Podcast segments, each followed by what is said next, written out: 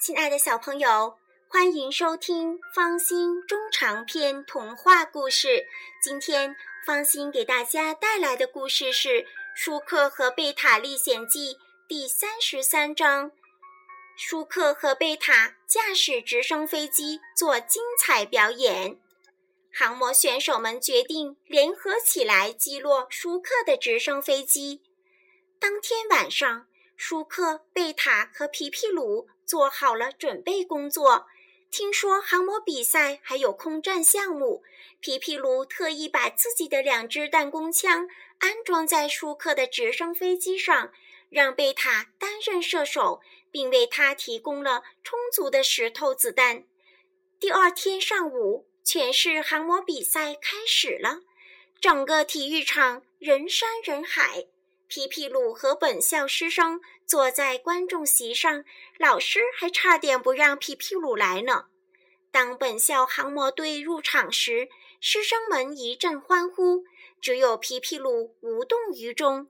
原先皮皮鲁也极力为本校队员喊加油，谁不希望自己的学校光彩呀？可每次老师都说他是假招子。你要真想给本校争光，怎么考试没有得一百分呀？这是老师挖苦皮皮鲁的口头禅。后来皮皮鲁索性无动于衷了。航模比赛开始了。一架架小飞机呼啸着升到空中，开始表演各种飞行动作，不断赢得喝彩声。瞧瞧人家，再看看你们，哎，老师又开始挖苦自己不满意的那些学生了。舒克准备，舒克准备。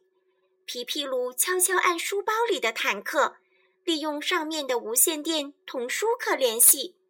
舒克和贝塔。此时正坐在直升飞机里，停在皮皮鲁家的阳台上待命。明白，舒克回答。起飞！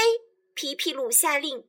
一架米黄色的直升飞机出现在体育场上空，它立刻引起了全场观众的注意。裁判员愣了，参加比赛的飞机中没有直升飞机呀！只见直升飞机。忽而空中悬停，忽而垂直降落，忽而盘旋，简直就像有人驾驶一样灵活。观众席上爆发出一阵阵雷鸣般的掌声和欢呼声，裁判员也不得不连连点头。擦着观众的头飞，皮皮鲁发令：“明白！”舒克一压驾驶杆，直升飞机擦着观众的头绕场一周。观众们先是一惊，紧接着又爆发出一阵掌声。